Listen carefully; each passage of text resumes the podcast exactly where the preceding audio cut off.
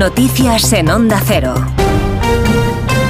Buenas tardes. Coldo García, ex asesor del exministro socialista de José Luis Ábalos y su supuesto socio, el presidente del Zamora Club eh, de Fútbol, Víctor de Aldama, detenidos en una operación por el presunto cobro de comisiones hoy por la compra de mascarillas, van a pasar mañana jueves a disposición de la Audiencia Nacional. García y de Aldama, quienes, según sospechan los investigadores, serían presuntamente socios de la trama investigada y forman parte de los cinco detenidos que comparecerán a partir de las nueve de la mañana del de este jueves ante el magistrado Ismael Moreno, instructor de la causa, según confirman varias fuentes jurídicas. Vamos ahora al Congreso de los Diputados. Primeras declaraciones públicas de la vicepresidenta segunda de Yolanda Díaz desde las elecciones gallegas en las que Sumar, recordamos, no consiguió ni un solo diputado. Nos situamos ya en la Cámara Baja. Ismael Terriza, buenas tardes. Buenas tardes. No ha explicado por qué ha dejado pasar tres días antes de valorar el apenas 2% de los votos que obtuvieron el domingo en las gallegas. Se ha remitido a lo dicho por sus compañeros, ni consiguieron el cambio político, ni siquiera impidieron la subida del PP. Los resultados no son buenos y, sin embargo, dice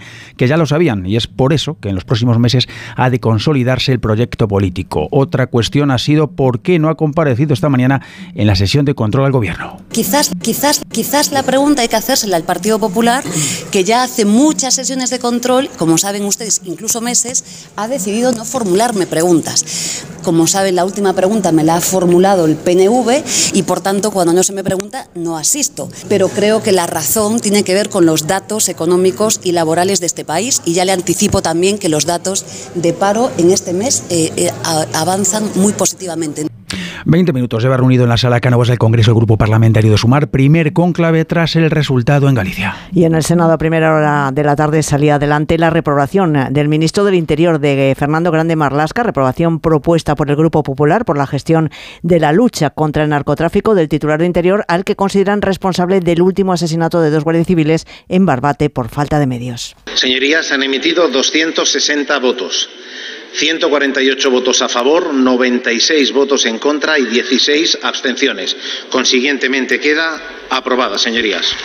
Eh, la delegación del Gobierno de Madrid ha informado que hasta las 4 de esta tarde las protestas de los agricultores se están desarrollando por los itinerarios y las condiciones que están recogidas en la resolución anunciada el lunes pasado, recurrida por los organizadores y confirmada por el Tribunal Superior de Justicia de Madrid. El número máximo de personas que ha participado en las movilizaciones es de 4.000. Desde que se iniciaron estas movilizaciones, las fuerzas de seguridad del Estado han detenido a 52 personas, identificado a 9.080 y tramitado 3.196 denuncias desde que hace 15 días iniciaban las protestas de agricultores y ganaderos. Este miércoles ha llegado a Madrid con una masiva movilización de más de 500 tractores procedentes de distintos puntos de España y ya se encuentran en las inmediaciones de Atocha junto al Ministerio de Agricultura. Hombre, esto te da alegría, esto te, te da un subidón. Hay muchos días ya detrás, ¿eh? ya no es un día ni dos, ya venimos de muchos días algo se tendrá que conseguir, si no, esto va a continuar. ¿eh? Queremos que todos se puedan manifestar porque todos estamos en el mismo grupo. Pero la cosa era que entraran todos. Esto es un país libre y esto aquí no hay ninguna señal que prohíba entrar los tractores. Sí, sí, los que nos dejen pasar. Porque hay muchos que se han quedado por ahí que nos dejan pasar, retenidos. Sí, pero llevamos aquí, llevamos aquí dos horas por lo menos, sí. La Comisión Europea estima que el plan de recuperación y resiliencia contribuirá a un aumento de alrededor del 3,5% del PIB en España en el año 2026. Es una cifra muy positiva, muy por encima del impacto medio que se espera en el conjunto de la Unión Europea. Son datos del informe que ha presentado hoy la Comisión para evaluar el cumplimiento de este plan. Corresponsal comunitario Jacobo de Regoyos. España es uno de los principales beneficiados hasta la fecha y el segundo con más hitos y objetivos cumplidos, por detrás de Italia. Sin embargo, debido a las elecciones generales y a las dificultades para formar gobierno, todavía tiene algo de retraso con respecto al calendario inicial. El comisario de Economía, Paolo Gentiloni, cree que el plan de recuperación ha sido un éxito. Next Generation EU is a success story. Pero el vicepresidente de la Comisión Europea, Valdis Dombrovskis, ve que hay cosas que mejorar, como por ejemplo ser más flexibles en el futuro.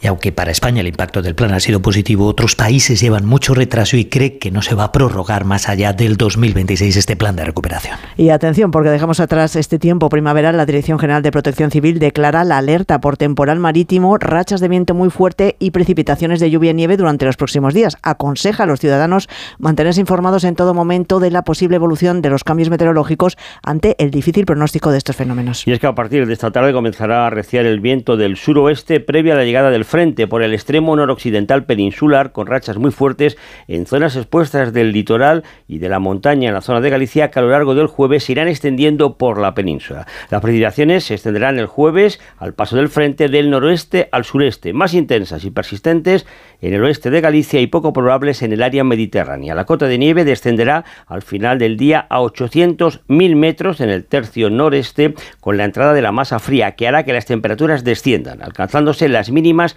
al final salvo en el área mediterránea donde eso sí, allí subirán. A últimas horas se prevén chubascos en ese extremo noroeste de la península. Es todo por el momento. Volvemos con más noticias aquí en Onda Cero a las 6 de la tarde, las